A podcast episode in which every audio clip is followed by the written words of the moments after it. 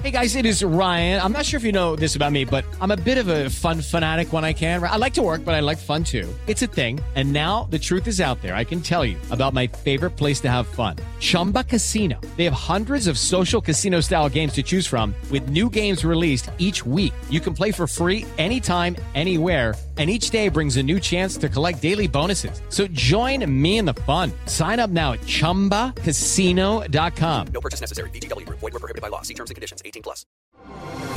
Así sucede con Carlos Martín Huerta Macías. En este podcast recibirás la información más relevante. Un servicio de Asir Noticias. Bueno, pues ya llegó el momento de la colaboración de don Joaquín Díaz Cid y hoy pues ya estamos cerca, realmente estamos a una semana de la, de la Navidad. Precisamente de aquí a ocho días será 24. Ahora cayó en viernes 24. Sábado 25 a muchos les cae de maravilla porque regularmente sí lo trabajaban, pero en fin de semana lo descansan. A otros les gusta que caiga entre semana porque les dan el día. En fin, como sea, viene la Navidad y yo deseo sinceramente que tengan la salud en la familia para poder llegar a esta cena. Que se hayan vacunado, que puedan estar en condiciones de disfrutar de la cena y la convivencia de Navidad, que es algo siempre muy especial en las familias, pues en las familias de muchos países y por supuesto de México, sin discusión.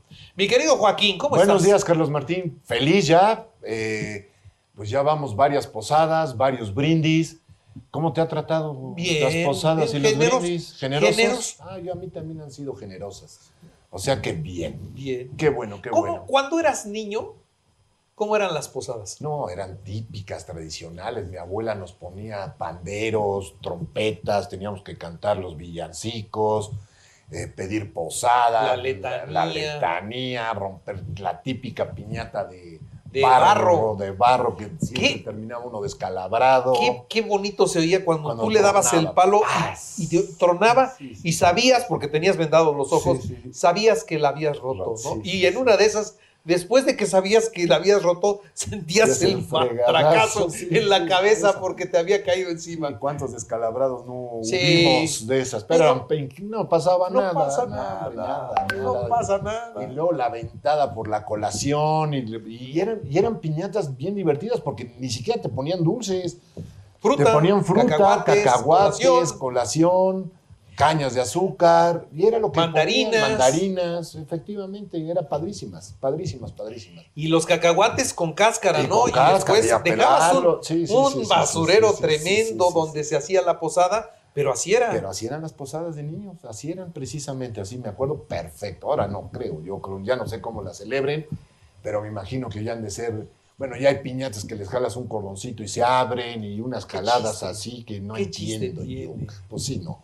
Qué El chiste. chiste era el, ¿Y el palo. qué? Aún más, en, en- en mi caso, hacíamos la piñata. Claro, ¿no? claro, claro. Entonces, si ibas a comprar al mercado, la olla. La olla. Eh, que la olla de piñata eh, tenía dos orificios para que ahí le pusieras el lazo. Sí, sí, sí. Luego la forrabas con papel periódico y con engrudo. Que hacíamos el engrudo. que hacíamos el engrudo. Bueno, ahí sí lo, lo hacía nuestra mamá. Porque, Sí, sí. Pues era harina con agua.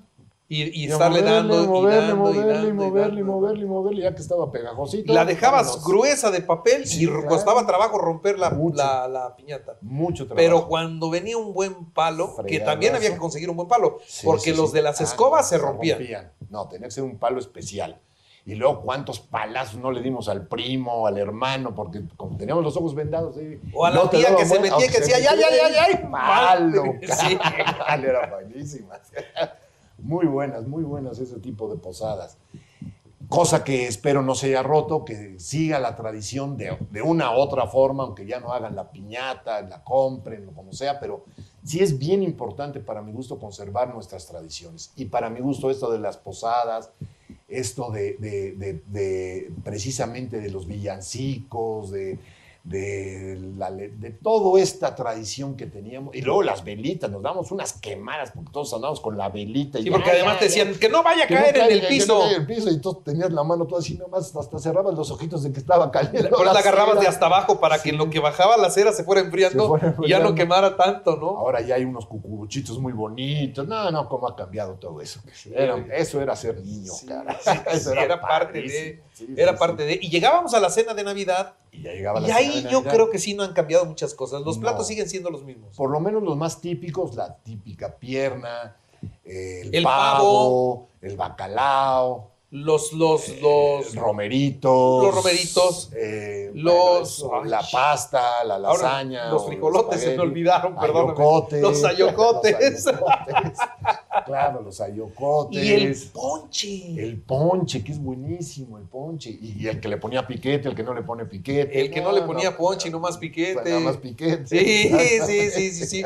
Pero, pero esos platos sí eran y siguen siendo clásicos. Muy clásicos. Los chipotles rellenos Los de chipotles queso. rellenos de queso, los serranos rellenos de atún. Uf.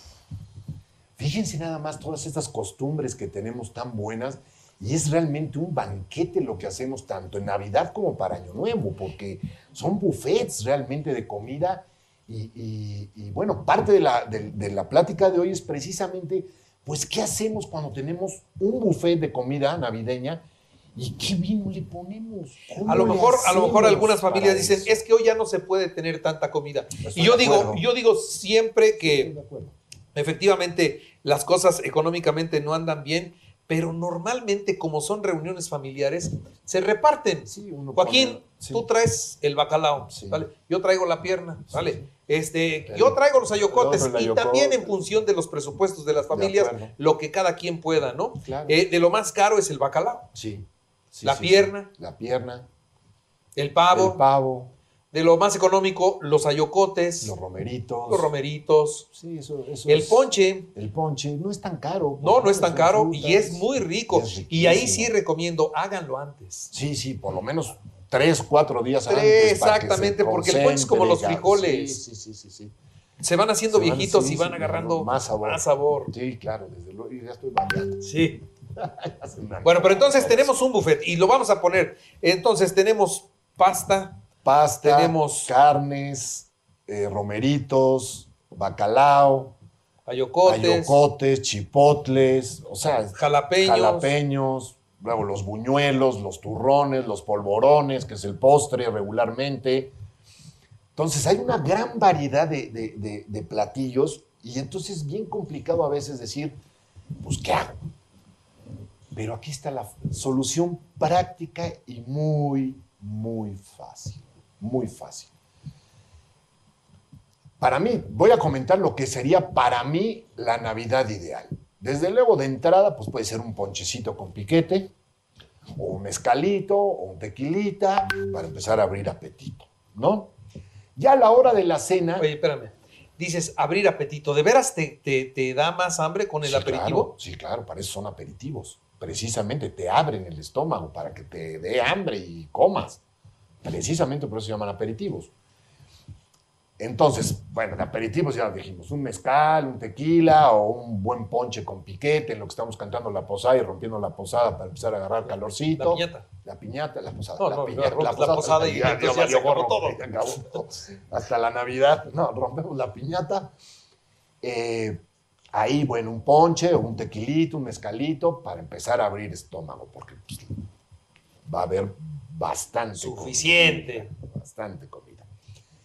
Luego, el vino, aquí es donde, donde está el chiste para mi gusto. Yo recomiendo, voy a recomendar cuatro uvas principalmente, que esas cuatro uvas van precisamente pues con toda esta variedad de alimentos que acabamos de mencionar. Como son alimentos muy especiados algunos, el chipotle, eh, el mismo bacalao que lo hacemos regularmente como si fuera la vizcaína o veracruzana con pimientos. La pierna que puede ser enchilada. La pierna que puede ser adobada o no, eh, los romeritos que van con mole. El pavo. El pavo, que depende de pavo, si es ahumado, si es relleno.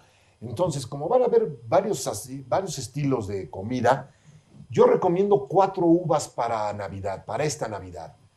Shiraz, Merlot, Tempranillo y Malbec. No combinadas entre sí. No. Puede, Individuales. puede- puede ser combinada si encuentran una mezcla de Shiraz, Merlot o Malbec Tempranillo, que son muy raras, pero puede haber. Puede ser, pero que contenga por lo menos, si, hay- si van a comprar un, un vino que tenga un blend, una mezcla, que por lo menos una de esas uvas sea estas de las cuatro que acabo de mencionar. Y de preferencia que tenga algo de barrica, no que sean vinos jóvenes, que tengan algo de barrica, porque esta barrica y este tipo de uvas con la barrica precisamente van a hacer que esta cena navideña sea inolvidable. Inolvidable. Entonces, con esos vinos, con ese tiempo de, De de barrica, barrica, con seis meses de barrica ya o doce, están bien. y luego ya cenamos. Ya cenamos, pues ahora vamos a los digestivos. ¿Qué le podemos poner a un turrón, a unos turrones, a un polvorón?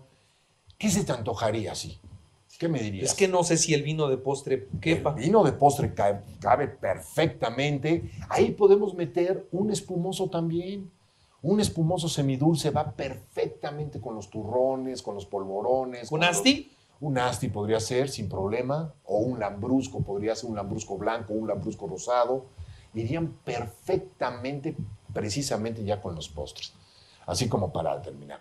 Ya después, sí, porque obviamente vamos a acabar hasta acá de comida, entraría ya un buen digestivo. Digestivos. Digestivos. Podría ser el típico licor, eh, puede ser un buen anís, puede ser un buen brandy, al que le guste, puede ser un buen ron añejo. El coñac se sigue El consumiendo. coñac se sigue consumiendo, claro, sí, claro, un buen coñac, desde luego va perfectamente ya como digestivo navideño o de Año Nuevo. Eh, un vino de postre, inclusive, te puedes seguir con ese vino de postre como si fuera un digestivo. No te da cruda. No, no. Bueno, te vas a tomar dos copitas. Ya si te emborrachas con ese, sí te vas a. Entonces, se te suben las hormigas. Ahí sí se te suben las hormigas. Entonces, no. Todo como siempre, con moderación. Disfruten la Navidad, desde luego, vale mucho la pena. Aunque sea en pandemia otra vez, ya es la segunda que llevamos en pandemia, pero vale mucho la pena que la disfrutemos, que tengamos mucha salud, desde luego. eh, y bueno, pues desearles lo mejor de lo mejor para estas fechas que vienen. eh, mucha salud, como bien decías. Y pues yo terminaría precisamente así, Carlos, dando y haciendo un brindis por la salud de todos y que el año que entra sea lo mejor de lo mejor y que sigamos teniendo salud y que ya se acabe este pinche bicho. Sí, Por favor. bien, bien dicho, bien dicho. Porque se acaba el bicho, porque volvamos a los tiempos de antes, antes. de seguridad, de convivencia, de cercanía. Totalmente. Sí, claro Pues sí. por eso, Por eso, salud. salud. Muchas gracias. Así sucede con Carlos Martín Huerta Macías. La información más relevante ahora en podcast. Sigue disfrutando de iHeartRadio.